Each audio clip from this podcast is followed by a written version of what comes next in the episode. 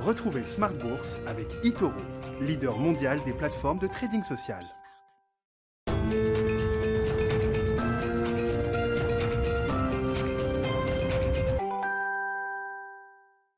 Smart Bourse, c'est votre double dose quotidienne de marché sur Bismart en direct chaque jour à la mi-journée 12h30 13h et la grande édition du soir pendant une heure.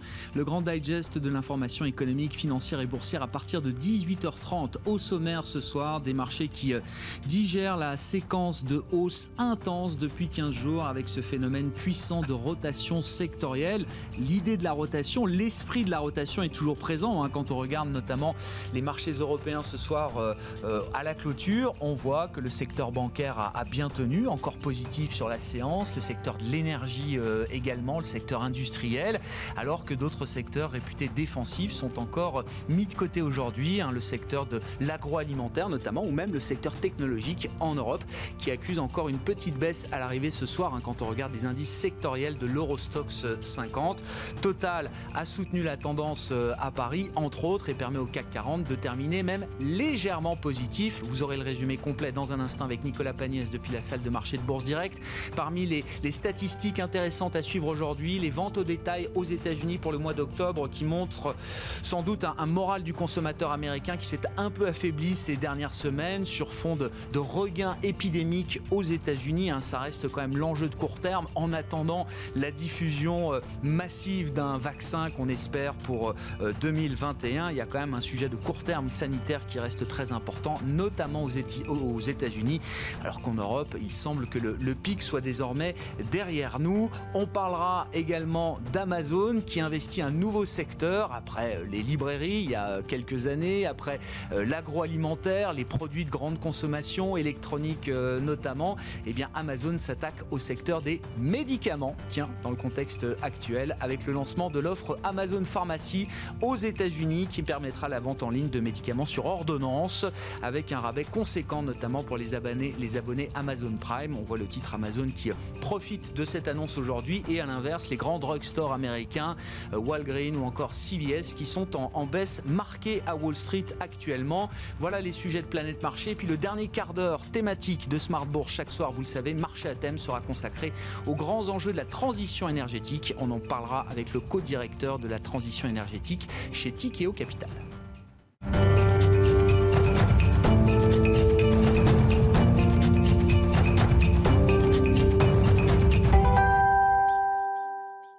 L'esprit de la rotation est toujours présent sur les marchés ce soir. À la clôture en Europe, on voit euh, une pause sur les indices, mais la rotation semble toujours présente. Le résumé complet avec Nicolas Pagnès depuis la salle de marché de Bourse Directe. Clôture en légère hausse ce soir pour le CAC 40 qui résiste finalement aux prises de bénéfices amorcées depuis ce matin et à l'ouverture dans le rouge des indices américains. L'indice parisien gagne ce soir 0,21% à 5483 points. Le CAC 40 marque tout de même une pause après les envolées euh, commencées en début de semaine dernière alors que deux vaccins sont à présent en phase finale de développement aux États-Unis. Dernier en date, celui de Moderna qui redonne encore plus d'espoir aux investisseurs affichant une efficacité de 94,5% mais étant, surtout moins contraignant que celui de Pfizer en matière de conservation. Là où le vaccin développé par Pfizer et BioNTech nécessite une, une conservation à moins 70 degrés, celui de Moderna peut être conservé dans un simple réfrigérateur pour une durée de 1 mois et nécessite une température de moins 20 degrés pour être conservé sur une durée de 6 mois. Passé l'effet d'annonce, aujourd'hui les marchés ont toujours en tête euh, le contexte d'évolution de l'épidémie à travers le monde. Si les vaccins euh, représentent des bonnes les investisseurs ont à présent en tête les prochaines étapes, à savoir l'autorisation par la FDA, suivie de la distribution de ceux-ci et la reprise euh, progressive de l'activité économique normale. À noter que les investisseurs européens ont également en tête la prise de parole du PDG de Moderna qui regrettait que l'Union européenne n'ait pas financé le vaccin ni encore passé commande, retardant de potentielles livraisons par rapport au pays ayant passé commande il y a déjà plusieurs mois. Sur le front de l'épidémie, euh, le nombre d'infections dépasse à présent les 55 euh, millions de cas dans le monde depuis le début de celle-ci. Les mesures de restriction sont d'ailleurs renforcées dans plusieurs États aux États-Unis à l'approche de Thanksgiving, alors qu'en France, plusieurs voix s'élèvent jusqu'au sein du gouvernement pour la réouverture des commerces à l'approche des fêtes de fin d'année. Côté statistique, aux États-Unis, les ventes au détail ont augmenté de 0,3% en octobre contre les 0,5% attendus. Et aux États-Unis, toujours, la production industrielle progresse de 1,1% en octobre, là où le consensus tablait sur 0,9%. Et côté valeur, on reste euh, outre-Atlantique dans un premier temps avec Home Depot qui fait état d'une hausse de 24,1% de ses ventes à données comparables au dernier trimestre. Le groupe annonce par ailleurs vouloir augmenter d'un milliard de dollars par an la rémunération de ses salariés. Walmart euh, annonce de son côté des résultats trimestriels meilleurs que prévus grâce notamment aux ventes en ligne qui ont vu leurs revenus bondir de près de 80% sur la période. Son chiffre d'affaires progresse de 5,2% pour atteindre 134,7 milliards de dollars au troisième trimestre. À noter également que Amazon euh, annonce lancer une offre de pharmacie en ligne aux États-Unis, une pharmacie qui inclura euh, notamment les médicaments sur ordonnance. Et Tesla euh, continue sur sa lancée suite à l'annonce de son entrée prochaine au sein du S&P 500. À Paris à présent et côté valeur toujours, Valorec annonce vouloir céder une partie de ses dettes à ses créanciers afin de le transformer en capital. Le projet concerne plus de 50% des 3,5 milliards d'euros de dettes contractées par l'entreprise, une opération qui reviendrait a euh, donné le contrôle de Valourec à ses créanciers. Valourec qui s'apprécie de 9,43% ce soir. Trigano voit son résultat opérationnel courant baisser de 14,2% à 180,6 millions d'euros sur l'ensemble de son exercice annuel. Le groupe anticipe cependant une nette amélioration de son activité et de ses résultats pour l'exercice suivant. Euh, Trigano qui gagne 11,73% ce soir. Et il y a de confirme de son côté ses objectifs pour 2020 ainsi que ceux de son plan stratégique jusqu'en 2020 suite à l'annonce d'une croissance solide de son chiffre d'affaires au troisième trimestre. Il y a de qui cède ce soir 1,56%. Et on finit avec l'agenda de demain. Demain, les investisseurs prendront connaissance des chiffres, du chiffre de l'inflation euh, en zone euro, mais aussi des chiffres de l'immobilier aux États-Unis au mois d'octobre. Euh, du côté des publications euh, d'entreprises, c'est Valorec qui publiera ses résultats du troisième trimestre. Le CAC qui clôture donc quasiment à 5500 points ce soir, 5483 points pour le CAC 40 cash à l'arrivée en légère hausse de 0,2%. Nicolas Pagnès avec nous en fil rouge tout au long de la journée sur Bismart depuis la salle de marché de Bourse Direct.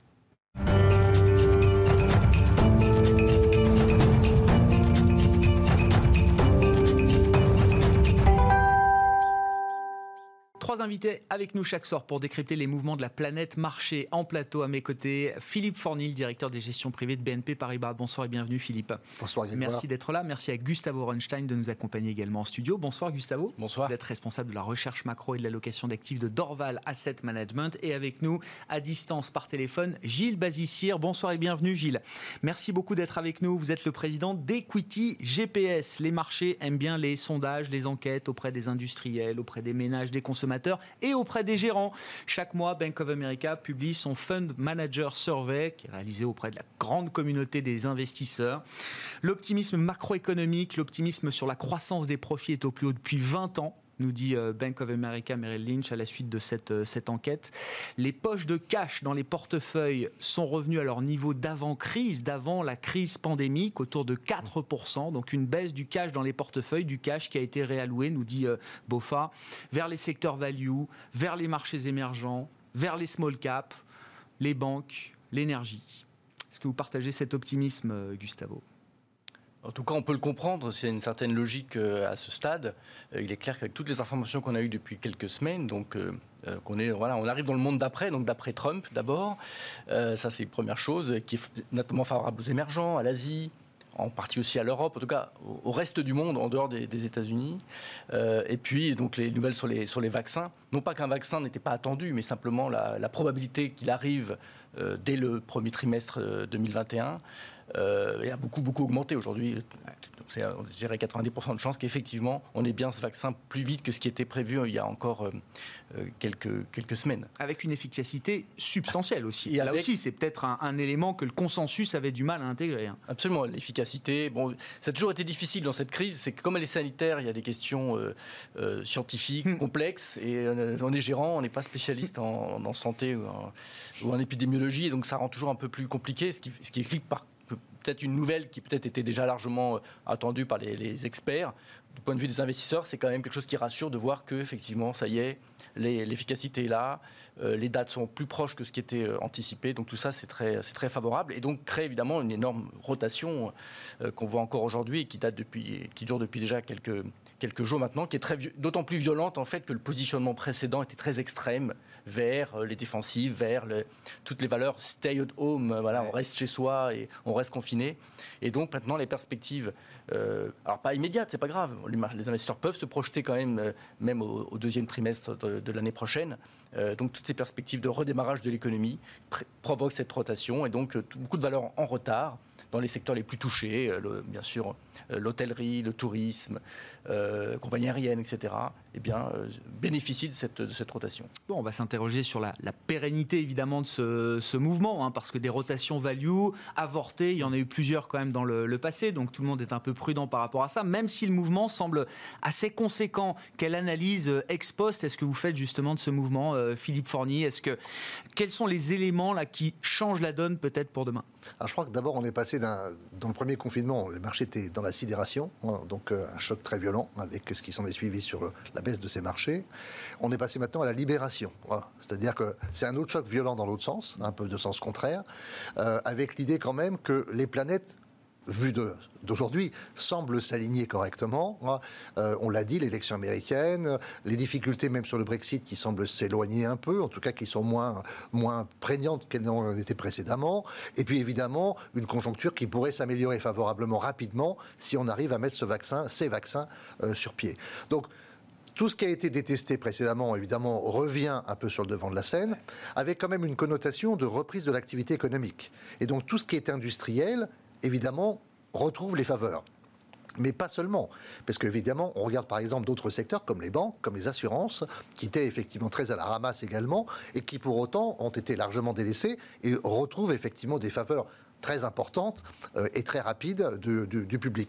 Je pense que ça s'explique également par l'idée que, d'abord, si on parle des banques, elles sont des acteurs aujourd'hui essentiels de l'économie et la démonstration a été faite pendant cette crise qu'elles étaient la courroie de transmission indispensable pour l'économie euh, nationale ou européenne, hein, qu'elles euh, elles étaient aussi la courroie de transmission des banques centrales, hein, et que sans elles, rien ne pouvait exister, que leur taille était très importante également. Or, très souvent, elles ont été malmenées du fait de leur taille mmh. par des réglementations qui sont très différentes de celles qu'on a aux États-Unis.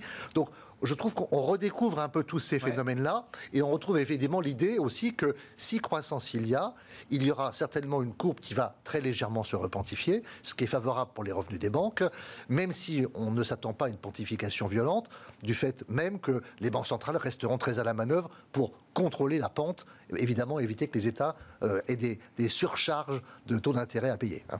L'exemple des banques est intéressant parce que on parle beaucoup du du retour à la normale, mais euh, le, monde d'avant, il n'était pas très favorable euh, aux banques. je peux associer également le secteur de l'énergie. C'était des secteurs qui étaient déjà euh, en, fond de classement quand on regarde les performances boursières d'avant la crise pandémique. Est-ce que c'est un, autre monde alors? Est-ce que c'est un nouveau monde qui s'ouvre pour ce, type de secteur très en retard Je pense que sur, enfin, sur le domaine des banques, en tout cas, mais peut-être aussi pour l'énergie, on a changé de dimension et on a changé d'environnement totalement.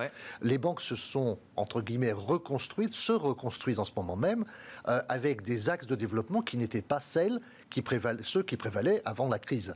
Et donc aujourd'hui, on voit effectivement des démarches qui ont germé dans toutes les banques euh, autour du client. Enfin, il y a une projection de développement qui est très différente de ce qu'on imaginait, il ne serait-ce qu'il y a un an en arrière. Enfin, vous, vous le vivez de l'intérieur, j'en sais un. Un peu. un non, mais C'est vrai. Cette crise a aussi été un accélérateur ah de la transformation de ce secteur bancaire euh, euh, qui manquait quand même cruellement de perspectives dans le monde d'avant, hein. donc il y a euh, neuf mois de ça. Je pense qu'on on est passé d'une banque traditionnelle à la banque du 21e siècle en l'espace de très peu de temps. On a accéléré dans tous les domaines, que ce soit effectivement dans les domaines du digital, que ce soit dans le domaine du, comportement vers le client, que ce soit dans l'organisation des équipes, les méthodes agiles, etc. Enfin, il y a eu vraiment, je pense, une révolution qui traverse ces établissements, je pense tous les établissements, et pas simplement celui que je représente, euh, et qui se, qui se retrouve à l'échelle au moins européenne, si ce n'est mm. mondiale. Bah, alors aux États-Unis, les choses sont un peu différentes, c'est vrai, parce que les banques étaient dans une meilleure santé financière, mais je pense qu'on est dans un changement assez fort. Puisqu'on est sur les banques, je vous redonne la parole, Gustavo, et puis je ferai réagir bien sûr Gilles Bazissir qui est avec nous par téléphone. Pourquoi on parle des banques? Parce que déjà, là, sur, sur, le, rallye récent, il faut reprendre le point bas du 29 octobre hein, sur les marchés européens, qui correspondait à l'annonce du reconfinement euh, en France et dans d'autres pays européens. Depuis ce point bas jusqu'à aujourd'hui, l'Eurostock 50 a pris 17%, euh, le secteur bancaire a fait deux fois mieux, plus 34%. C'est pour ça qu'on parle de ce secteur euh, aujourd'hui. Euh, quelle conviction est-ce que vous affichez vis-à-vis des, euh, des, des, performances qu'on peut attendre de ce secteur, encore une fois, qui était un secteur déjà à la ramasse dans le monde d'avant, Gustavo. Absolument, oui, il monte deux fois plus après avoir baissé deux fois plus. Voilà, c'est ça. oui, je, d'accord. Je, je, vais pour l'instant, on va, regarder plutôt sur du court et moyen terme. Pour l'instant, nous, jouons ce type de secteur pour la prime de risque. Une histoire simplement de décompression de la prime de risque. Les positions étaient extrêmes, la méfiance envers le secteur bancaire était extrême. Et c'était devenu une sorte d'option d'achat sur le, marché lui-même et sur la reprise. Donc, avec, comme n'importe quelle option d'achat, un énorme euh, effet de levier, on va dire, sur la, reprise. Et c'est ce qu'on observe dans les cours. Euh, les changements structurels, ça c'est une autre question. Et, il y a évidemment plein de questions de moyen et long terme. Mais pour, pour le moment, ce que nous jouons, c'est plutôt la décompression de la prime de risque. Et c'est pour ça que le secteur bancaire nous, nous, intéresse, ainsi que les autres secteurs qui ont, qui ont beaucoup, beaucoup, souffert. L'énergie en fait, en fait partie. Mm-hmm. Euh, mais après, les problèmes de moyen long terme autour de ces secteurs-là n'ont pas disparu. Peut-être qu'il y a eu des changements, je ne suis pas expert, donc bon. mais mais mais en tout cas, en, en, tout cas, déjà à court terme, jouer la décompression de la prime de risque, ça semble être euh, quelque chose qui a une certaine visibilité maintenant. Euh, au moins sur, quelques, sur quelques semaines ou quelques mois. Oui, puis je pense que sur, sur, un secteur comme celui-ci, bon, on a ce rebond qui est très spectaculaire, après une baisse qui a été très spectaculaire également. On a effectivement des perspectives, en tout cas que moi je, je se sens, vu de l'intérieur, qui me paraissent effectivement plus intéressantes hein, et en accélération assez forte. Euh, pour autant, euh, les, arbres ne vont jamais jusqu'au ciel et l'accélération qu'on connaît dans les cours aujourd'hui, elle va forcément trouver une limite assez rapidement. Parce que, comme on vient de le dire, il y a des gens qui, sont, qui, jouent, qui jouent le mouvement un peu de court terme. Hein. Mais c'est normal dans un marché qui rebondit comme ça. Il y a beaucoup de secteurs sur lesquels on va jouer un mouvement de court terme et après on marquera une pause, on va respirer et on va réfléchir un peu plus. Mm. Gilles, Gilles avec nous par téléphone, je le rappelle, président d'Equity GPS. Vos, commentaires, vos remarques, on a entamé la discussion alors sur l'optimisme retrouvé des, marchés. Hein. C'est vrai que l'ambiance en 15 jours a quand même fondamentalement peut-être changé. Euh, Gilles, qu'en dites-vous? Et puis je serais très intéressé de savoir ce que nous disent les, les ratings d'Equity GPS hein, qui mesurent voilà, la, valeur, l'intérêt, l'attractivité de, des secteurs et des, des, valeurs cotées sur l'ensemble de la planète après ce, ce, mouvement de marché très très violent, euh, Gilles. Alors après ce, ce mouvement de marché violent, en effet, euh, notre rating sur le monde est de 6 sur 10 qui est encore euh, relativement constructif et euh, augure euh, de performances boursières à horizon de trois mois, selon nous, à deux chiffres hein, et avec un degré de confort de 70% à peu près. C'est-à-dire que dans le passé, quand on avait des ratings equity GPS sur le monde similaires à, ceux d'aujourd'hui, ben dans 70% des cas, à, à, horizon trois mois, le marché avait effectivement monté. Donc on reste constructif. Nous, nous, le sommes moins néanmoins, euh, on est moins constructif aujourd'hui, notre rating a baissé, euh, et il a baissé parce que les cours ont monté, et également les taux longs ont monté depuis six mois, hein, sous euh, l'effet de des perspectives de rebond économique et puis d'un maintien d'une croissance économique en Chine toujours très dynamique, euh, eh bien, les taux longs ont commencé à remonter euh, un petit peu partout, même s'ils sont encore euh, négatifs en France. Ce qui nous fait dire que euh, ce call n'est pas univoque selon les secteurs, en effet. Et là, très clairement, hein, et c'est pour la première fois depuis très longtemps, nous avons des, des ratings beaucoup plus élevés sur les secteurs cycliques en général, euh, par rapport au secteur défensif euh, en particulier. Euh, et si j'en veux un exemple, hein, les technologies de l'information, qui représentent plus du tiers de la capitalisation boursière aux États-Unis aujourd'hui ont un rating equity GPS de 1,2 sur 10 seulement et une espérance de gain, à notre avis, à 3 mois, à horizon 3 mois, légèrement négative, alors même que les financières ont un rating de 9,8 sur 10 et des perspectives de, de, de hausse et de plus-value à deux chiffres. cela dit, ce n'est pas le secteur, les financières ne sont pas le secteur que nous préférons au global. Mais alors, d'accord, mais globalement, quand même, les indicateurs de marché que vous avez, Gilles, donnent envie de croire à la poursuite de ce mouvement de rotation vers la value, vers les, vers les cycliques. On a envie d'y croire, et c'est ce que nous disent vos, vos ratings, euh, Gilles. Hein. Euh, totalement. Ouais. Euh, il y, a encore euh, du pessimisme dans le marché? Est-ce que, là aussi, je parlais de l'optimisme dans l'enquête euh, mensuelle de, Bank of America auprès des, euh, auprès des gérants, l'optimisme retrouvé grâce au vaccin. C'est intéressant et c'est difficile de mesurer la, part de pessimiste qui reste dans le marché. Gilles, est-ce que vous avez l'impression qu'il y a encore du pessimisme qui retient un certain nombre d'investisseurs dans un scénario qui semble pour l'instant s'éclaircir? Sans doute. Hein, car le, mouvement de rotation a été euh, relativement violent euh, à l'annonce euh, du à la première annonce sur sur le, relatif succès préliminaire donc du, vaccin de BioNTech et de Pfizer. Et, là, on a eu une, accélération très violente, historiquement rarement vue, de la rotation à, euh, en faveur des secteurs cycliques euh, en, règle générale. Cela dit, euh, ce mouvement avait déjà beaucoup, un peu plus lentement mais commencé et nous, nous, étions, nous restons très très favorables très constructifs sur la poursuite de ce mouvement. Mais la violence même de ce mouvement lors de l'annonce, il y a moins d'une semaine, il y a une semaine environ, de, du, vaccin et des résultats préliminaires du, du premier vaccin ARN messager, euh, clairement montrent et sont la preuve euh, du fait que l'essentiel des investisseurs dans le marché sont encore très largement surpondérés sur les secteurs défensifs, hmm. IT, euh, healthcare et les secteurs à momentum favorable, les et très sous-pondérés des secteurs qui ont beaucoup souffert pas seulement de la crise du Covid, qui n'a, qui été un accélérateur pour ces secteurs, euh, euh, value et cycliques, mais je vous rappelle que la baisse des taux depuis 25 ans a défavorisé les secteurs euh, cycliques et de, de, et, value, pour simplifier hein, les, termes, alors qu'elle n'a fait qu'encourager la surperformance des secteurs dits défensifs à forte visibilité sur lesquels on était prêt à acheter de plus en plus cher les perspectives de croissance au fur et à mesure que les taux longs baissaient. Bon, et cette, euh, cette époque-là peut-être se referme en tout cas pour, euh, pour un temps, petit tour de table, parce que vous êtes, euh, tout le monde est constructif là sur le, court terme. Est-ce que vous sentez qu'il y a encore de la, de la place effectivement pour que le, mouvement se, se, poursuive? Dans quelle mesure, Philippe Est-ce qu'il y a encore beaucoup de, de pessimisme malgré tout dans ce, ce marché? Je ne dirais pas qu'il y ait du pessimisme, je dirais qu'il y a des gens qui étaient prudents et qui n'ont pas pour autant changé leur fusil d'épaule à ce stade et qui voient le marché monter et qui se disent qu'ils attendent la correction pour re-rentrer. Hein.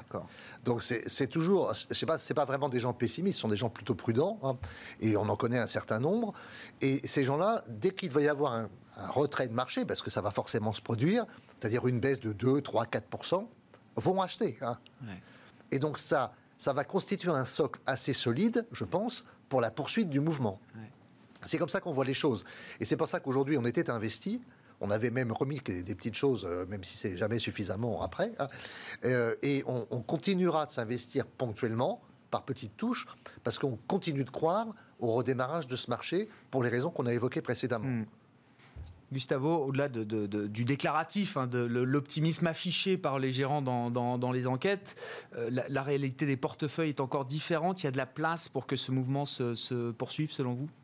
Oui, je pense qu'il y a quand même de la, de la place pour qu'il se, se poursuive parce que euh, d'abord l'économie réelle euh, aujourd'hui reste encore très très déprimée. Du coup, euh, la politique publique, la politique monétaire, la politique budgétaire doit encore être très expansionniste. On, attend un, nouveau plan de, de relance aux États-Unis. Donc après la donc a priori dès que Biden va être donc à la Maison Blanche. Et en Europe. et en Europe, il est déjà. Alors en Europe, il est, il est là. Et bon, il va arriver. Il arrive. En fait, Modulo la Hongrie et la Pologne, ah visiblement, hein, parce que c'est les dernières nouvelles du jour. il y a quand même ce veto. il faut une unanimité totale. Mais, en réalité, c'est pas le, c'est pas ça l'essentiel, puisque aujourd'hui, chaque pays finance sur ses finances propres. Et vu les taux d'intérêt, arrive à le faire sans trop de problèmes, ses propres plans de relance. Et on peut quand même espérer qu'à un moment ou un autre, ça va se, débloquer. Mais en attendant, il y a les, plans sont, les plans sont là. Donc euh, il y a, ce, moment où l'économie réelle va encore euh, suffisamment mal, quelque part, pour que les marchés soient dans ce moment qui est le meilleur, le meilleur moment. À la limite, si, on voulait pousser la logique de, de, de, l'optimisme, c'est quand vraiment le, le, vaccin va être distribué, que effectivement le, le, Covid va reculer euh, euh, sensiblement, que là peut-être le marché sera en danger, que là peut-être on va commencer à se demander ah si tout est dans les prix, etc. Mais pour l'instant, ça me semblerait vraiment difficile d'imaginer ça, alors que très honnêtement, l'économie concrète reste encore très très déprimée. Oui, c'est ça. Même avec la perspective d'un vaccin, on reste convaincu que les soutiens monétaires, budgétaires, euh, non seulement sont nécessaires, mais ne vont pas s'arrêter pendant au moins une période donnée. Absolument. il va y avoir une poursuite des soutiens, mais qu'en même temps, l'économie, et c'est ça qui est toujours un, débat, c'est que, c'est que l'économie va rebondir plus fort que ce que les gens anticipent. On a du mal à l'imaginer parce que nous sommes tous, euh, dans notre vie personnelle, touchés par cette crise, et on a du mal à imaginer qu'effectivement le rebond de l'activité va être plus fort que ce qu'on imagine. Mais on l'a déjà la preuve, puisque le premier confinement, quand on en est sorti, le rebond a été très violent. Ah et on parlait des ventes au détail aux États-Unis. Effectivement, elles, ont un petit peu ralenti, mais enfin, elles sont aujourd'hui supérieures au niveau d'avant Covid. Oui. Et largement. Donc c'est un monde assez curieux où il y a une énorme différence entre finalement ce qui se passe et l'impression que nous avons tous dans nos têtes.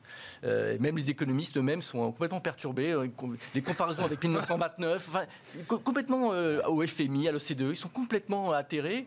Ils comparent avec 1929, ça n'a rien à voir. Ça n'a rien à voir. Ça ne s'est jamais vu. On n'a jamais fermé administrativement une économie, puis la réouvert. Enfin, donc euh, aucun, euh, aucun comparatif n'est valable. Et finalement, les marchés financiers, euh, dans leur extravagance, jouent ça, jouent le fait qu'il n'y aura, pas de marque très durable de cette crise. Une fois qu'on en sort, bon, on en sort, la demande augmente fortement et, l'économie repart. Donc il y, a, il y a quand même il y aura toujours le filet de sécurité des banques centrales. Enfin, si je reprends ma, ma trilogie, mmh. hein, il y a eu sidération et libération, il y aura consolidation. Le mouvement de consolidation, c'est le mouvement d'accompagnement par les autorités monétaires et les autorités budgétaires. Consolidation de la reprise, vous voulez dire. La hein, reprise. C'est un peu comme si euh, vous, vous, êtes, vous étiez cassé la jambe et qu'après vous avez évidemment à consolider euh, par un peu de, pratique euh, la réparation. C'est un peu la même idée. Donc il y a quand même également une certaine sécurité pour les marchés de se dire de toute façon, on ne sera pas tout seul, les banques centrales vont être présentes. Et elles l'ont dit, Madame Lagarde l'a encore annoncé il n'y a pas si longtemps. Mmh. On prévoit quelque chose pour le 10 décembre. Mmh. Donc tout ça, ça conforte quand même l'idée qu'il faut y aller maintenant parce qu'on a quand même quelque chose qui est assez favorable devant nous. Si, si, euh, je, suis votre scénario, hein, à, vous, euh, messieurs, mais euh, Gustavo, si effectivement le, le, reboom économique est plus important que ce qu'on anticipe, et c'est ce qui s'est passé effectivement dans la, phase de déconfinement qu'on a vécu pendant, pendant l'été, quid des taux longs c'était un sujet là qui était esquissé déjà par euh, Gilles Bazissir. On sait que c'est quand même la, pierre angulaire qui, euh, les taux bas, les taux longs très bas, qui soutient la valorisation des, euh, marchés, les prix des actifs risqués, des marchés actions pour, pour dire les choses. Est-ce que là, on peut avoir devant nous une désynchronisation ou un déséquilibre qui viendrait gripper la mécanique de marché, tandis que l'économie réelle, elle, serait en train de se raffermir? Il y a plusieurs choses. D'abord, je serais prudent sur la relation directe et simple entre les taux d'intérêt euh, réels et la valorisation des actions. C'est assez compliqué, ça, dépend des, secteurs. Et d'ailleurs, le, fait que la, croissance fasse très bien depuis longtemps et qu'en même temps les taux d'intérêt baissent, euh, une partie est, probablement liée au fait que la croissance, euh, voilà, l'idée de la secular stagnation, que la croissance est trop faible, etc., euh, qui explique les deux à la fois. Hein. Dans un monde où la croissance est rare, les valeurs de croissance sont mhm. plus chères et les taux d'intérêt sont plus bas. Mais la causalité directe par une sorte de méthode de DCF, ou je ne sais pas, je crois que c'est plus compliqué que ça. Donc ce n'est pas une relation aussi, aussi simple. Donc je pense qu'un monde avec des taux d'intérêt qui remontent un peu parce qu'on sort du pire de la catastrophe, ce c'est pas un monde qui me fait peur. Après, encore une fois, les marchés vont vite. dans un premier temps. Le problème, c'est le positionnement. Et le marché en ce moment me fait un peu penser à ce qui s'est passé juste avant le QE de la, BCE en 2014-2015. Si vous vous souvenez, le marché a explosé complètement en attente du, QE. Une fois qu'il arrive, il continue de monter un peu, et puis au bout d'un moment, effectivement, ça, ça, ça, rebaisse. Il y a ce tantrum, hein, ce moment. Mais il, faut, il y a un certain temps qui passe quand même. Là, on n'est qu'au début de ce, de ce mouvement. À un moment, oui, il sera temps probablement d'être plus prudent, mais c'est le moment où, ça y est, effectivement, on a complètement tout acté et que l'économie réelle elle-même commence à bénéficier vraiment de, de cette, ces perspectives. Pour l'instant, on n'est qu'au début. C'est vraiment encore l'espoir qui, tire les, les marchés financiers. Quand il y aura la confirmation, éventuellement, il y aura le, le sell de news traditionnel. mais on n'y est pas encore. On n'y est pas encore. Concrètement, là, qu'est-ce qu'on a envie d'avoir dans les portefeuilles pour ces clients chez BNP Paribas, les clients privés de BNP Paribas, euh, que ce soit des secteurs, que ce soit des pays, des zones géographiques, des, segments de marché entre les grandes capitalisations, celles de taille euh, plus moyenne, voire petite. Qu'est-ce qu'on a envie d'avoir comme profil de portefeuille là pour euh, bah, s'exposer au futur, Philippe? Alors d'abord que du beau. On a envie d'avoir que du beau dans les portefeuilles. Hein. Alors je vais vous dire un peu ce bah, qu'on imagine être le beau. Oh, c'est ça, oui, parce que ça évolue au gré des humeurs du marché. Hein. Alors, si on regarde les allocations, euh, si on est plus en retour vers des valeurs un peu plus cycliques, des choses comme ça, l'Europe de ce point de vue-là, est très bien positionné par rapport aux États-Unis. Donc on a plutôt tendance à avoir sorti des valeurs, quelques valeurs technologiques. On garde des valeurs technologiques, hein. on aime beaucoup les valeurs technologiques quand même. Mais on ne les renforce plus Non, on les renforce plus. Euh, et on renforce plutôt des positions en Europe, sur des positions un peu plus cycliques, etc. Ça, c'est la première idée. Euh, ensuite, dans les diversifications, on aime beaucoup l'Asie. Si on doit faire des émergents, on ne fait que l'Asie. On fait aucun autre émergent que l'Asie. Euh, et on pense quand même que la Chine a une position de leader qu'elle ne cesse de renforcer. Il n'y a qu'à voir avec ce qui vient de se passer avec ce nouveau traité de libre-échange. Mm. Euh, donc 30% quand même de la population mondiale, ce qui est quand même considérable. Et, euh, et on pense en plus que ça rend, indirectement, ça renforce peut-être la position européenne, puisqu'on se dit que M. Biden va se retrouver fort démuni, puisque ce traité est signé sans que les Américains aient eu leur mot à dire. Et ça, c'est du fait de M. Trump qui a quitté évidemment la table des négociations au moment du traité pacifique sous Obama. Et donc, il pourrait être tenté de chercher un allié. Pour contrebalancer un peu cette puissance qui monte, notamment avec les, avec les Européens. Donc ça peut encore, je dirais, améliorer la situation euh, en, tant que le panorama européen. Ça, c'est une, une, possibilité. Donc après, sur les, sur les valeurs, donc j'ai parlé évidemment des valeurs plus cycliques. Euh, sur la, taille des capitalisations, évidemment, on a beaucoup de grandes capitalisations dans les portefeuilles pour leur liquidité, euh, mais on cherche aussi à avoir de plus en plus de petites capitalisations. On n'a jamais complètement jeté le gant, d'ailleurs, sur les petites capitalisations. Elles nous ont fait d'ailleurs bien souffrir à un moment, c'est vrai deux, trois années compliquées derrière voilà. Hein. Mais on préfère garder parce que c'est vrai que euh, de par leur liquidité qui est plus faible, elles sont moins irriguées par les mouvements de marché violents, notamment à la hausse. Mm. À la baisse, en général, elles sont irriguées assez rapidement. Mais à la hausse, c'est moins net parce qu'on privilégie d'abord les grandes valeurs. Mais on trouve que là-dedans, il y a des pépites et qu'il faut savoir composer des portefeuilles avec ces pépites. Donc ça veut dire qu'on ne fait pas de choix complètement drastique entre tout cyclique ou par rapport à un tout, un tout croissance précédemment. On, a, on essaie de reconstruire des portefeuilles où on a un peu de visibilité et des choses un peu équilibrées. Et on y va surtout par petites touches, parce qu'on est quand même convaincu qu'on aura des reculs de marché, hein, et que c'est dans ces reculs de marché qu'on fera des bonnes affaires certainement. Hmm. Gustavo, là, en termes d'allocation, si on est un peu, un peu plus précis, effectivement, alors tactiquement, puis stratégiquement, comment est-ce qu'on a envie d'être, euh, positionné euh, Et puis je reprends ce que vous disiez tout à l'heure avec Biden euh, qui arrive à la, Maison-Blanche. Ce sera toujours éternellement America's First, mais ce sera quand même bien meilleur pour le reste du monde d'avoir Biden à la Maison-Blanche que Trump. Hein. Euh, oui, pour le reste du monde, c'est sûr. Et en plus, ce qui s'est passé avec l'élection, c'est que non seulement il y a Biden à la Maison Blanche, mais en plus, on n'est pas très, c'est pas non plus une vague bleue. On n'est pas très sûr d'où va tomber le Sénat. Il faudra attendre le 5 janvier euh, l'élection en Géorgie. mais mettons, si on parle du scénario euh, que le Sénat reste républicain, on est dans un gouvernement un peu bloqué. Donc ça veut dire qu'on a Biden à l'extérieur, mais en même temps, on n'a pas la hausse d'impôts, on n'a pas des régulations trop fortes. Donc c'est Wall Street aussi est content. Donc tout le monde est content d'un point de vue des, en tout cas des les marchés financiers de Wall Street, c'est tout à fait euh, positif. Donc euh, aujourd'hui, nous, et je, je, partage pas mal l'idée, hein, c'est-à-dire qu'on est ultra diversifié. Effectivement, on aime bien, on aime bien l'Asie. Si on, si, on veut, si on veut jouer quelque part le post-Covid, l'Europe est l'endroit qui a le plus souffert et probablement l'endroit qui en bénéficie le plus. Euh, et donc des, que ce soit dans l'énergie, dans l'hôtellerie, enfin il y a tout un tas de secteurs qui ont beaucoup beaucoup mmh. souffert, le tourisme. Euh, donc là, il y a beaucoup de choses à, faire. Il y a une perspective, de, une perspective de retour à la normale y compris pour ces secteurs, dans un monde, dans l'idée d'un monde vacciné, euh, Gustavo. Ah, bien sûr, je crois que les gens vont recommencer dès qu'ils pourront à voyager, ils vont dans des hôtels. Alors je sais pas s'ils vont, ils vont peut-être pas tout de suite dans le bout du monde, j'en sais dans rien. Dans quelle proportion, dans quelle mesure Mais, mais là, encore une fois, là, pour le moment, le, mouvement est un mouvement de prime de risque. C'est même pas, on n'est même pas en train de se dire que le que tout d'un coup les compagnies aériennes vont gagner un relief, un soulagement. C'est juste hein, le soulagement qu'il ne va pas disparaître non plus. Donc euh, il y a, y a ce, premier mouvement. La poursuite du mouvement nécessitera qu'effectivement la réouverture soit là. Il faudra, il y a beaucoup de choses encore, beaucoup des, beaucoup d'étapes à, franchir. On n'y est pas encore. Mais en tout cas très très diversifié. Et, euh, euh, et effectivement, on, a, on commence à constituer des petits paniers thématiques. Vous savez qu'on travaille nous avec des, des paniers très très diversifié où chaque valeur a un tout petit point. On ne fait pas du stock picking, mm. en tout cas dans la partie dont je m'occupe. D'allocation euh, La partie plutôt d'allocation. Et donc on a euh, des paniers, euh, justement, des valeurs post-Covid, avec toutes celles qu'on peut imaginer, dont, qui ont vécu l'enfer, le, voilà, le cauchemar. Ça, les survivants du, de, de, les survivants, quoi. absolument, où vraiment c'est de la pure prime de risque qui sont à des niveaux de valorisation extrêmes. et donc la détente, là, est très favorable à ces, ces valeurs-là. Gilles, vos commentaires, si vous le souhaitez, évidemment, hein, sur, sur le, voilà, les, les tactique, voire un peu plus stratégique peut-être pour ce monde post-Covid ou ce monde vacciné ou euh, dans lequel il sera peut-être plus facile de, cohabiter avec, euh, avec le, virus. Et puis je voulais qu'on bascule quand même sur quelques news micro qui marquent euh, l'actualité, des news d'entreprise, à commencer par Amazon qui lance sa pharmacie. Alors Gilles, je, vous redonne la parole.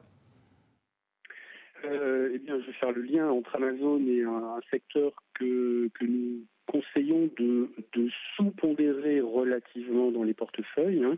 c'est celui de la santé, hein, je rappelle, avec 1,4 sur 10 euh, en rating equity VBS. Euh, ce secteur nous paraît en général, même s'il y a des exceptions, comme toujours, au niveau mondial, euh, disposer d'une espérance de gain plus faible que la moyenne des secteurs dans le monde et en favorable le secteur des matériaux chimie, métaux, matériaux, mm. euh, qui a 9,3 sur 10, donc à la fois très sous-évalué selon notre méthodologie et euh, avec une dynamique des perspectives très intéressante. Et c'est un secteur avec une espérance de gain à trois mois en, en rythme annualisé, selon nous, supérieur à 40%.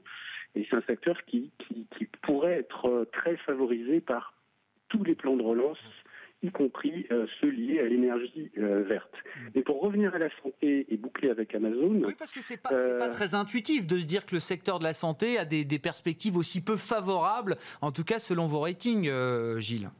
Mais, oh, oui, mais en fait, ce qui se passe, hein, c'est que dans, dans, toute la séquence Covid-19, et on l'a bien vu sur le marché, les investisseurs se sont tournés de façon assez compréhensive vers des valeurs euh, euh, à forte visibilité et qui bénéficiaient de la crise euh, sanitaire. Et, comme souvent dans ces cas-là, il y a des excès. Hein. On, parle souvent de la stratégie, des stratégies momentum qui sont utilisées à tort et à travers par, beaucoup d'investisseurs. Et, et, alors, elles, sont généralement positives et elles fonctionnent, sauf quand elles ne marchent plus. Et quand elles ne marchent plus, euh, il peut y avoir des retours de bâton très très très importants. Il est pour le secteur de, la santé, il faut bien voir que la sa valorisation a, a augmenté, euh, sa valorisation relative a augmenté, mais également plus les résultats sont bons, plus il est difficile de les battre hein, à moyen terme, et plus en comparaison mmh. Par rapport à des secteurs qui ont beaucoup plus souffert, qui eux peuvent se reprendre de façon beaucoup plus ample. Et là, quand on analyse les choses en relatif et non pas en absolu, eh bien, il y a des choses qui sont assez claires, euh, qui, euh, euh, qui, se, qui, se, qui se dessinent. Et pour revenir à, pour revenir à Amazon, le, secteur de la santé, vous savez, l'essentiel du secteur de la santé dans le monde, c'est les États-Unis. Parce que les États-Unis le seul pays dans le monde développé où les médicaments, le prix des médicaments n'est pas négocié d'une façon ou d'une autre par les pouvoirs publics. Donc les marges aux États-Unis, sur le marché américain, de toutes les entreprises mondiales, pas seulement américaines, qui vendent aux États-Unis, sont colossales. Là, on parle de distribuer les médicaments, hein, euh, en l'occurrence. Ah, mais absolument. Mais c'est la distribution, mais aussi derrière, euh, derrière, c'est aussi le prétend pour les fabricants. Hein, Sachant que les fabricants et les distributeurs se partagent, bien sûr, ces marges et lutte pour le, pour le partage de ces marges. Et donc, les États-Unis sont de très loin le premier marché. C'est devenu, ce, ce, sujet-là est devenu un problème politique aux mm. États-Unis depuis, depuis euh, une dizaine d'années environ. Et je dirais que chaque fois qu'il y a euh, des perspectives d'une administration démocrate, il y a des craintes sur le prix des médicaments, sur une re-régulation euh, la, du prix des médicaments aux États-Unis, sachant que c'est devenu un problème de plus en plus aigu, euh, car les consommateurs, le public, euh, se rendent bien compte que, le prix de la santé est de plus en plus élevé pour une qualité de cette santé qui est contestable et dont on peut montrer nous l'avons montré, d'ailleurs, dans une étude récente, qu'elle se dégradait en relatif par rapport aux autres pays comparables dans le monde, alors même que le coût était parmi les plus élevés au monde, les coûts unitaires. Et donc là, ça va devenir un, vrai sujet aux États-Unis.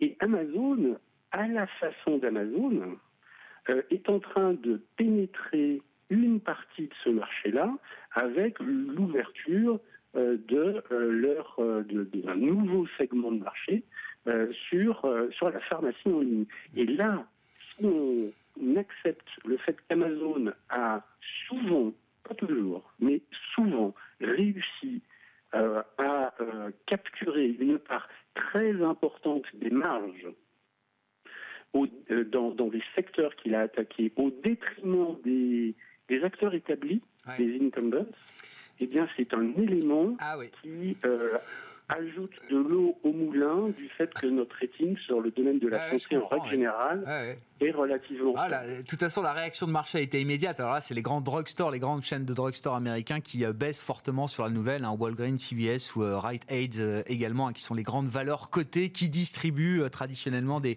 des, médicaments aux États-Unis. sur Amazon Pharmacy, bon, ça part de la librairie, euh, évidemment. On a vu les produits de, base, de consommation courante, électronique, l'épicerie, euh, euh, l'épicerie bio avec le rachat de Whole Food il y, a, quelques années. La vidéo, bien sûr, également, qui est un, domaine important pour Amazon aujourd'hui. Le cloud, évidemment, avec Amazon Web Services. Aujourd'hui, la pharmacie. Oui, c'est méthodique. C'est méthodique comme occupation du terrain, de tous les terrains, hein, au niveau mondial. Hein. Alors la pharmacie, ça sera peut-être pas au niveau mondial, parce que pour l'instant c'est américain. Parce qu'après, il y a des réglementations locales. Un peu différentes. Euh, en France, je ne pense pas qu'on va avoir tout de suite Amazon Pharmacie. Mais euh, on est dans une situation où, effectivement, ça pose la question de la taille, ça pose la question de l'emprise. on retombe un peu sur ces sujets des GAFA en général hein, et de, de, de, leur, de leurs relations qui vont être de plus en plus compliquées avec les États. Et vous dites de voir ça, du point de vue du régulateur, ça ne peut que le conforter dans l'idée qu'il va falloir sans doute s'attaquer au sujet. il y a un euh, moment quand tout devient très monopolistique, euh, effectivement, c'est une crainte qui monte forcément. En, l'occurrence, euh, Amazon vous dira qu'il n'est monopolistique sur aucune de ses activités. Hein, et c'est ça d'ailleurs l'astuce d'Amazon, parce que ça c'est très fort, effectivement, c'est de montrer qu'en se diversifiant énormément, on n'est pas si important que ça sur chacun des segments. Mais quand on regarde la taille et la puissance de feu, on comprend bien effectivement le, le côté hégémonique que ça peut prendre. Bon, je sais pas s'il y a un commentaire, si ça vous inspire un commentaire. Euh, toujours intéressant de noter quand même les développements. On ne savait pas trop où les attendre. Oui, la santé, ils avaient créé un consortium avec Warren Buffett, JP Morgan il y a quelques années. Ils avaient racheté une petite start-up. On se demande quelle sera la prochaine brique. Hein. C'est toujours la même question. Oui, bah, je dirais que de toutes les possibilités dans la pharmacie, vendre des médicaments, c'est pas le truc le plus délirant pour, euh, pour, Amazon, a priori. Si c'était lancé dans la fabrication de médicaments, là, je j'aurais félicité, mais bon, ok. On va vendre des médicaments en ligne. Euh, effectivement, c'est pas terrible pour les, pour les, pour les autres. Pour le reste, on, verra si ça peut faire pression sur les prix des médicaments. Si j'ai compris que c'était ça une des questions. Ça, c'est une question intéressante. Est-ce que l'entrée d'Amazon fait pression sur le prix des médicaments aux États-Unis? Ce que le gouvernement ne peut pas faire, Amazon le fera. Ça, je ne sais pas. C'est un révélateur effectivement des, du gouvernement américain. Euh, allié du gouvernement américain. Bon, on verra comment comment va du nouveau gouvernement ah américain. nouveau gouvernement américain. Effectivement, ce sera un sujet intéressant au-delà de Amazon Pharmacy, voir Biden et la tech. Comment est-ce que l'administration Biden euh, traitera le problème de la Silicon Valley, le problème traitera les enjeux de la Silicon Valley, des grandes valeurs technologiques euh, américaines. Il nous reste deux minutes. Philippe et puis Gilles, je voulais peut-être juste avoir un petit commentaire sur Tesla qui va intégrer le S&P 500 le 21 décembre prochain. Il y avait déjà eu une première tentative, je crois, il y a quelques mois, et puis ça s'était pas fait. Ça avait, le marché avait été déçu d'ailleurs. Et là, on voit que le marché tout de suite est, est très enthousiaste à l'idée de voir Tesla au sein du grand indice mondial S&P 500 Je pense que c'est vécu par le marché comme étant une consécration, une consécration, parce qu'on rentre dans l'indice phare, évidemment, des valeurs américaines. Alors j'espère que ça ne veut pas dire pour Tesla qu'on rentre dans une espèce de... On, sera moins disruptif dans ah la bah, façon d'être. Sur le plan boursier, est-ce que c'est une phase de maturité pour euh, Tesla certainement, après certainement avoir considéré. 400% cette année encore hein. Je pense que c'est considéré par les marchés financiers comme étant... On, rentre dans l'âge... On a dépassé l'adolescence et on rentre dans l'âge adulte. c'est ça. Bon, et en plus avec la respectabilité de l'indice. Hein. Après, est-ce que ça induira par la taille, est-ce que ça induira un changement de comportement de l'organisation Tesla à l'interne? Ça, c'est la vraie question parce que Tesla, c'est quand même très disruptif, c'est parfois même un peu dans tous les azimuts, et parfois ça surprend favorablement ou moins favorablement. Quand on est dans un indice de cette taille, on ne peut pas trop se permettre d'être, euh, d'avoir des mauvaises surprises tous azimuts, parce que les déclarations fracassantes, ça ne marchera pas bien dans l'indice. Et ça, ça mettra en euh, péril l'indice également pour partie.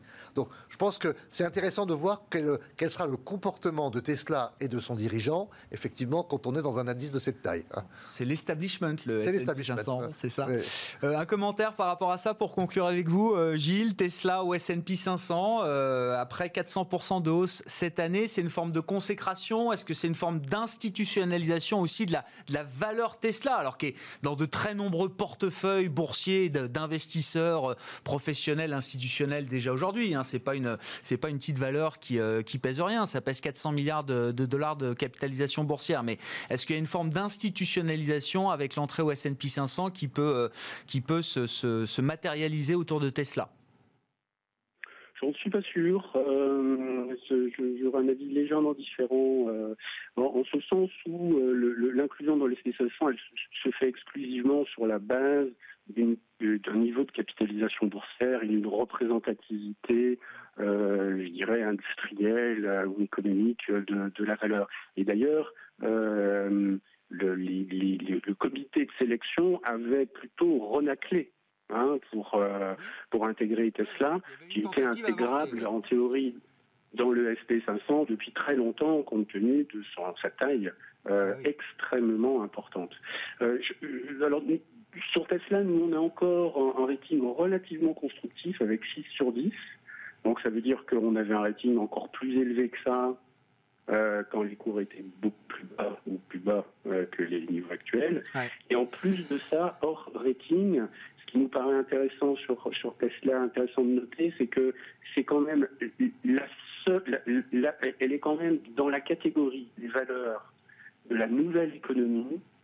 C'est quand même la plus liquide, la plus présente, euh, euh, des nouvelles économies au sens, euh, au sens évidemment énergie verte hein, mm. et, lutte contre le dérèglement climatique. Et, et c'est, on n'a pas de problème de capitalisation boursière, quel que soit l'investisseur en question, même le plus important au monde, même les fonds souverains les plus importants, n'ont pas de problème d'emprise euh, et de liquidité en investissant dans. Et que Tesla soit S&P 500 ou n'y soit pas, ça change rien finalement à ce, cette, euh, cette, liquidité du titre et cette taille de capitalisation qui est déjà bien installée effectivement dans le paysage boursier américain. Merci beaucoup messieurs.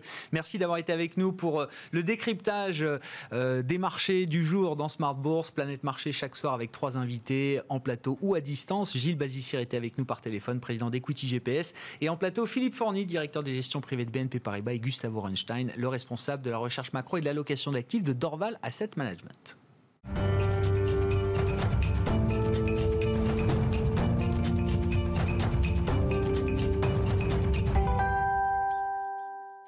Le dernier quart d'heure de Smart Bourse, chaque soir, c'est le quart d'heure thématique, marché à thème. Le thème du jour, c'est le thème de la transition énergétique et de ses enjeux pour les investisseurs et pour la finance au sens large. On en parle avec Pierre Abadi, qui est à mes côtés en plateau, le co-directeur de la transition énergétique chez Tikeo Capital. Bonsoir et bienvenue, Pierre.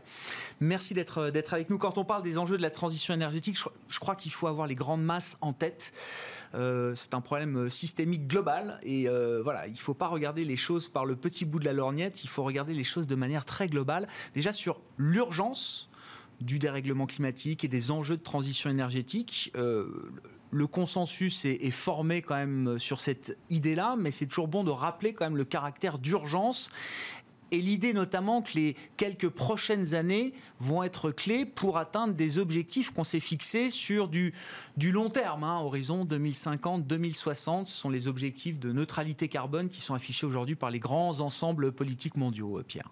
Ben, bonsoir, merci beaucoup de, m'accueillir.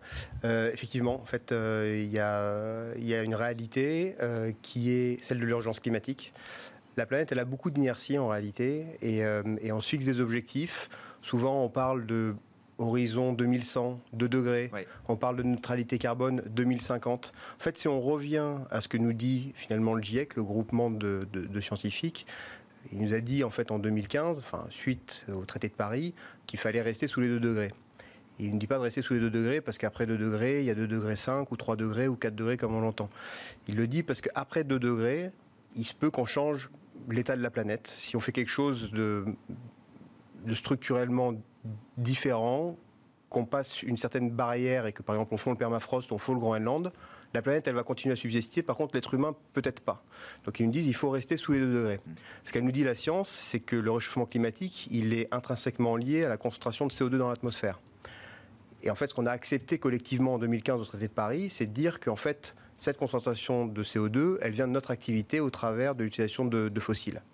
Et qu'en fait, une fois qu'on a dit ça, on sait assez précisément quand est-ce qu'on arrive les 2 degrés, on sait assez précisément calculer la quantité de CO2 entre guillemets qu'on a le droit encore de relâcher. Et au rythme actuel d'émission de CO2, on a 10 ans. Donc c'est pour ça qu'on parle d'urgence climatique. Ça ne veut pas dire que dans 10 ans c'est fini. Il ne faut pas prendre peur non plus.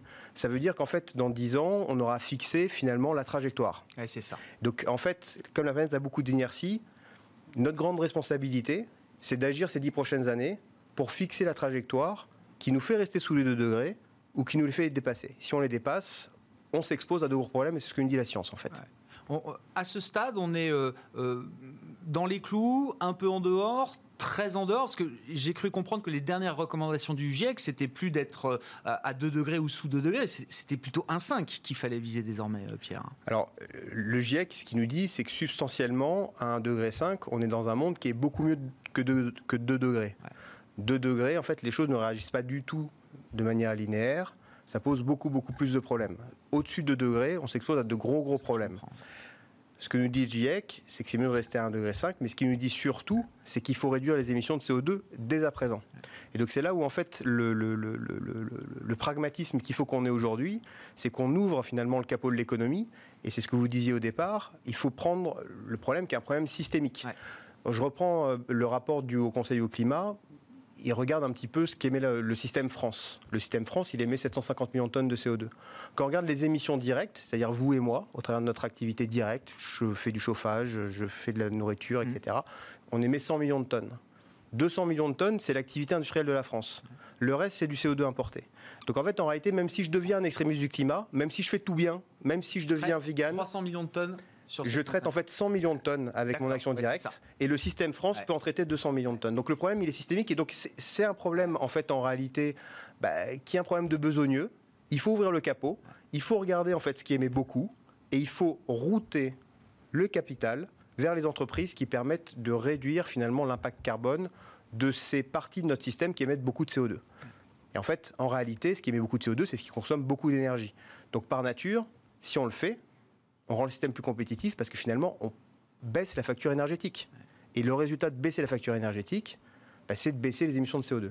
Et donc c'est un rationnel très vertueux. Enfin, je veux dire, parce que là, dans la dimension financière, on ne fait pas de philanthropie. Effectivement, euh, sauver la planète, évidemment, c'est important. Euh, mais c'est aussi plus que ça. C'est-à-dire que la logique financière, elle va chercher de la compétitivité, de la productivité. Et, et vous dites, on peut très bien être dans ce cercle vertueux-là avec les objectifs d'urgence de, climatique qu'on se fixe aujourd'hui. D'ailleurs, en fait, il, faut l'être. Je dirais même plus, il ne faut pas être dans la philanthropie. C'est un narratif positif qu'on arrive parce à, fait, on, développer. En fait, on n'a plus le temps de penser qu'on va réussir à changer le système. Donc, Et ce n'est pas la décroissance qui permettra de changer le système. Non, en fait, la, la croissance, qu'est-ce que c'est? C'est la mesure de la transformation. Donc en fait, la seule chose qui a changé réellement, c'est qu'aujourd'hui, on ne va pas faire de la croissance à tout prix. On va faire de la croissance choisie. Et moi, je dis toujours, en fait, ce n'est pas un modèle de décroissance qu'il nous faut. C'est un modèle d'hypercroissance en routant des capitaux vers les, entreprises qui transforment le reste du système. Donc je peux vous donner des exemples un petit peu précis pour que matériellement ça, ça, vous parle. Mais euh, typiquement, euh, euh, au sein du fonds, donc nous, on, a un fonds de private equity donc, qui, qui flèche l'épargne directement en fonds propres des entreprises. Donc on mmh. fait de l'augmentation de capital dans des, euh, dans des PME, en fait, en réalité. Euh, je vais vous donner trois exemples euh, précis. On a une entreprise qui s'appelle Grignello, qui fait du solaire distribué, mais qui fait aussi de l'efficacité énergétique pour les supermarchés. Qu'est-ce que c'est faire l'efficacité énergétique pour les supermarchés? C'est aussi, finalement, installer des portes de frigidaire sur les frigidaires qui sont ouverts dans les supermarchés. Sauf que quand on massifie ces choses-là, on a un impact très important. Chez Grignello, on a investi 150 millions d'euros en augmentant son capital. Avec ça, on place des centaines de kilomètres de portes de frigidaire en France. Quand on regarde l'impact en termes d'émissions carbone, de CO2, l'an dernier, le bilan de leurs activités sur la, sur la durée de vie finalement de ces portes de frigo, ça permet en réalité d'éviter l'équivalent des émissions de CO2 de la consommation électrique des habitants de la ville de Paris. Et ça, on le fait tous les ans. D'accord? On a une société qui s'appelle Groupe Rougnon, qui fait de la rénovation thermique du bâtiment. Alors quand on a fait ça il y a un an, on dit, pourquoi vous faites ça en fait? En fait, le Conseil au climat, il a répondu pour nous. Il a dit, ben, en fait, en France, plus de 20% des émissions de CO2, c'est le chauffage du bâtiment. À Paris, on trouve très souvent en hiver des chaudières qui tournent à fond, des fenêtres qui sont ouvertes au premier étage et des gens qui ont froid au cinquième. Ben, Groupe Rougnon, lorsqu'il a l'opportunité de rénover un bâtiment, il va rénover ce bâtiment, mais il va aussi mettre de l'isolant sous toit, il va mettre de l'isolant sur les murs, il va changer la chaudière, on va réguler tout ça. Et en fait, on baisse substantiellement de 30 ou 50% euh, euh, l'énergie. Troisième exemple, Amarenco, qui est une société franco-irlandaise, qui a son siège opérationnel en, France. C'est une opération qu'on vient de réaliser, encore une fois, un investissement de 150 millions d'euros. On augmente ses capitaux. Ils font du solaire, notamment c'est un leader du solaire distribué euh, en France qui va faire des panneaux solaires directement à la ferme de petite, taille. Ben, ces 150 millions d'euros de capitaux, fait, ils permettent ensuite d'aller chercher de la dette bancaire au niveau des projets. Ces 150 millions d'euros, ils se transforment en 1 milliard. Ce milliard, lorsqu'on réutilise le cash pour réinvestir, on fait 3 gigawatts de solaire. 3 hmm. gigawatts de solaire, lorsqu'on regarde sa production, ça correspond à peu près à la centrale de Fessenheim euh, juste avant sa fermeture. Voilà, donc tout ça, en fait, c'est des capitaux qui se transforment en réel impact dans un monde économique en suivant les règles du jeu, en fait.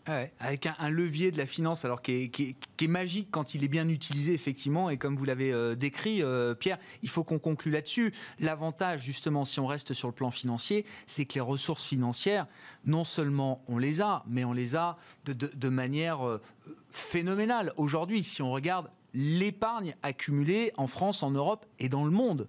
Euh, votre métier, c'est de flécher justement cette épargne, c'est ce que vous disiez. Euh, Pierre. Alors, c'est de convaincre les allocataires qu'en fait, il faut la flécher. C'est pour ça que c'est important de dire que c'est pas de la philanthropie et qu'en fait, c'est un des plus grands secteurs gagnants en fait de cette après-crise en réalité. Euh, et si euh, on arrive à flécher cette épargne, en réalité, quand on regarde les grosses masses, hein, c'est simple, hein, c'est 80 000 milliards d'épargne qu'il y a disponible au monde. Quand on regarde les chiffres de l'Agence internationale de l'énergie, pour faire l'effort entre le cas de base, hein, donc le cas de base, c'est le cas où on, alimente le monde en énergie, mais en fait, on le détruit parce qu'on arrive à 4 degrés. C'est ça le cas de base.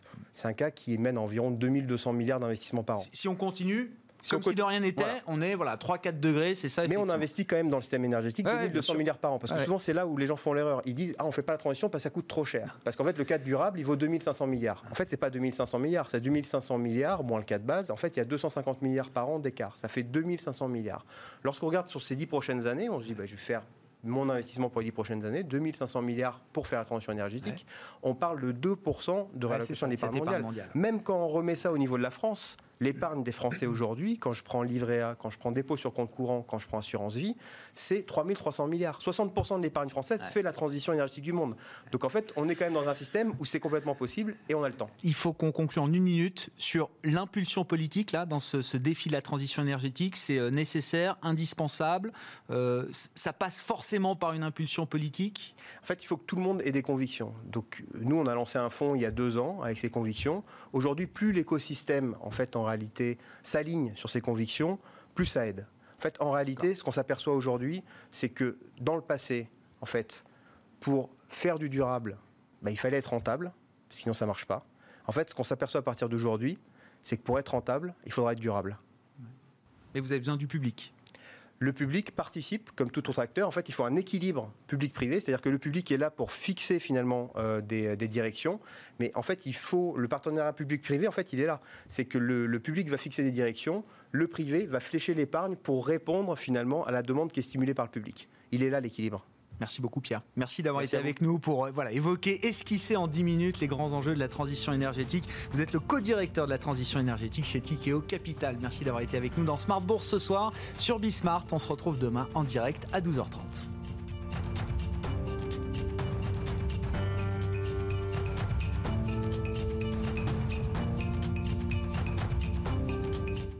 C'était Smart Bourse avec Itoro, leader mondial des plateformes de trading social.